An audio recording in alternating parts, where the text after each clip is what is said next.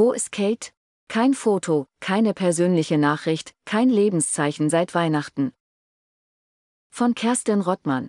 Wer diese Bilder sieht, spürt, dass da womöglich gerade etwas schief läuft. Prinz Andrew wegen des Epstein-Sex-Skandals eigentlich persona non grata im britischen Königshaus, marschierte am vergangenen Mittwoch in Windsor gut gelaunt ins Blitzlichtgewitter der Fotografen.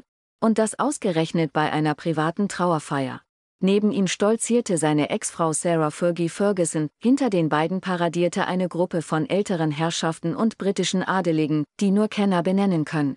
Der Thronfolger aber fehlte, der Prince of Wales hatte kurzfristig abgesagt, unter seltsamen Umständen, über die noch zu reden sein wird. Als letzte betrat dann Königin Camilla die St. George Chapel zur Trauerfeier der Royals für Konstantin von Griechenland, verstorben mit 82. Der letzte Monarch der Hellenen war bereits im Januar 2023 verstorben, via Prinz Philipp war er verwandtschaftlich auch mit den Windsors verbunden. Immerhin das Protokoll wurde eingehalten, Erst nachdem mit Camilla das ranghöchste Mitglied der königlichen Familie im Raum ihren Platz eingenommen hatte, durften sich auch die anderen Trauergäste setzen. Dennoch kann auch die Etikette nicht darüber hinwegtäuschen, das britische Königshaus wirkt derzeit fragil. Es ist schlicht niemand da, der die Firma, wie sich die Familie intern selbst nennt, in der Öffentlichkeit zusammenhalten könnte. Zur Erinnerung, der König ist krebskrank. Charles III. hat sich auf Schloss Sandringham zurückgezogen, unterbrochen nur von kurzen Behandlungsterminen in London. Seine Schwiegertochter, Prinzessin Catherine kurz, Kate, trat das letzte Mal kurz nach Weihnachten bei einem Gottesdienst öffentlich auf. Am 17. Januar wurde eine angebliche Unterleibs-OP vollzogen und verkündet. Seitdem gab es kein Foto, keine persönliche Nachricht, kein Lebenszeichen. Und an eben jenem Mittwoch fiel auch ihr Mann aus, plötzlich und unerwartet. William sagte die Teilnahme an der Gedenkfeier für Konstantin, der immerhin sein Taufpate war, angeblich nur zwei Stunden vor Beginn ab. Die dürre Mitteilung des Palasts verweist auf persönliche Gründe, eine ungewöhnliche Erklärung für die sonst so pflichtbewussten Royals. Wenig später eilten die britischen Boulevardblätter eine weitere schlechte Nachricht aus dem Umfeld der königlichen Familie. Thomas Kingston, der erst 45 Jahre alte Ehemann von Lady Gabriella Windsor, ist verstorben. Zur Todesursache wurde spekuliert, mittlerweile deutet vieles auf einen Suizid hin. Die Abwesenheit des Prinzen in der Kirche aber, so versicherte der Palast anschließend, habe mit dem Todesfall nichts zu tun. Gemutmaßt wurde trotzdem, denn Kingston stand dem Thronfolgerpaar nah und war einst mit Pippa Middleton, Catherines Schwester, liiert. Kenner glauben bereits, dass sich ein neuen royales Schreckensjahr abzeichnet. Von ihrem Annus Horribilis hatte die mittlerweile verstorbenen Elizabeth II. im Jahr 1992 gesprochen.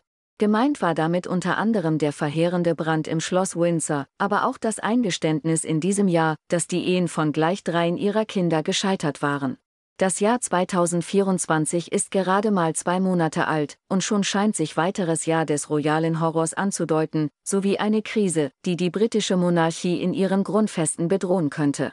Denn da ist ja noch das Enfant terrible der Familie, Prinz Harry. Der buhlt, seit er mit seiner Frau Meghan im Streit aus dem Königshaus ausschied, nun in den USA um Aufträge und Aufmerksamkeit. Und musste nach einigen kommerziellen Flops Netflix und Spotify aus wohl auch erkennen, am besten verkaufte sich noch immer die Connection zu den blaublütigen Verwandten auf der Insel. Konsequenterweise zeigte sich Harry denn auch als sorgender Sohn, als er nach Bekanntwerden der Krebsdiagnose seines Vaters umgehend nach Großbritannien flog.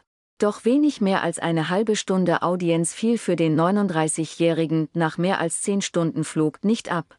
Gerüchten zufolge, und davon gibt es viele im Umfeld des Palasts, lag dies daran, dass sein angeschlagener Vater sich nicht habe aufregen wollen. Andere Boulevardmedien wollten wissen, dass Harry darauf bestand, dass seine verhasste Stiefmutter Camilla bei dem Gespräch nicht mit im Raum sein durfte. Ein Ansinnen, das den Vater dann doch wieder erbost haben dürfte. Klar ist, was auch immer gerade passiert, alles wirkt irgendwie verdächtig. Eine Slim-Down-Monarchie, eine schlankere und auch sparsamere Aufstellung des Königshauses hatte Charles III. schon vor seiner Krönung Mai 2023 in die Wege geleitet. Der 75-Jährige sah sich im Trend mit anderen europäischen Königsfamilien. Nun aber ist der Lack ab, der windschnittig gemachte Oldtimer droht am Straßenrand liegen zu bleiben. Nicht nur Royalisten machen sich mittlerweile Sorgen um die Windsors, wie ein Blick in die britischen Medien zeigt. Im Internet, bei X oder TikTok etwa, kursieren spätestens seit der unerklärlichen Absage von William zahlreiche Hashtags zur Royal Family. Manche sind sarkastisch, Kate hatte womöglich eine Schönheitsoperation, wolle die Scheidung oder sei aus dem Palast geflohen, haha, andere klingen ernst, einige dramatisch. Sogar Begriffe wie Mörder, Domestic Violence und Koma werden mittlerweile neben dem Wort Kate ausgespielt. Die Royals bieten nun auch noch Stoff für Verschwörungstheorien. Was auch immer gerade wirklich hinter Palastmauern passiert, der Prinz of Wales und seine Frau haben natürlich ein Recht auf Privatsphäre, umso mehr, wenn es um den intimsten Bereich, die eigene Gesundheit geht. Streiten aber lässt sich über die Frage, ob Kensington und Buckingham Palace eine angemessene Krisenkommunikation fahren. Denn die aktuelle Unsicherheit, die sich ungeachtet der langjährigen Praxis von Never Complain, Never Explain aufbaut, droht im schlimmsten Falle die Glaubwürdigkeit der ganzen Institution zu gefährden. Es ist ein gefährlicher Trugschluss, zu glauben, dass ein paar dürre Pressemitteilungen die globale Gerüchteküche in Zeiten von Social Media noch zu steuern vermögen. Dennoch versuchte der Palast am Donnerstag sein Glück. In einer US-Zeitung äußerte sich ein Sprecher zum Gesundheitszustand der Prinzessin von Wales. Der Kensington Palace habe doch schon im Januar den Zeitplan für die Genesung der Prinzessin mitgeteilt und würde seitdem nur wichtige Updates bereitstellen, hieß es in Page 6. Diese Aussage gelte weiterhin. Im Übrigen gehe es der 42-Jährigen gut. Ende der Durchsage also, hier gibt es nicht zu sehen, bitte gehen Sie weiter. Dumm nur, es hat wieder nicht funktioniert. Nicht nur in den USA, denen die Institution Königshaus fernliegt, sondern auch in Großbritannien wird das obskure Versteckspiel längst mit einer TV-Seifenoper oder einer Netflix-Serie verglichen. Eine Art Succession mit Krönchen also, voll überraschender Ab- und Zugänge, dramatischen Wendungen und bösen Überraschungen. Klar ist aber auch, die Lage ist zwar unübersichtlich, aber nicht hoffnungslos. Noch besteht die Möglichkeit, dass die aktuelle monarchische Malaise relativ harmlos oder einfach nur Pech ist. Quasi eine Aneinanderreihung unglücklicher Zufälle. Und schließlich könnte jeden Tag das so heiß erwartete, aktuelle Foto der Prinzessin von Wales an die Presse gegeben werden, streng kontrolliert und geschmackvoll inszeniert. Beim erkrankten König gelang dies bereits. Charles ließ sich dabei filmen, wie er Glückwunschkarten seiner Untertanen las. Daneben steht auch noch die Ankündigung, dass sich Catherine spätestens nach Ostern wieder zum Dienst melden will. Solange nicht dieser Termin nicht auch gerissen wird, besteht Hoffnung, da sind sich Beobachter noch einig. In der Netflix-Serie The Crown gibt es eine interessante Szene. Nach dem dramatischen Unfalltod von Lady Di im Jahr 1997 und der anschließenden Empörung über die als zu distanziert empfundenen Monarchin, schaltete sich der britische Premierminister damals, Tony Blair, ein. Er brachte den Royals die öffentliche Enttäuschung nah und stieß einen Kurswechsel an.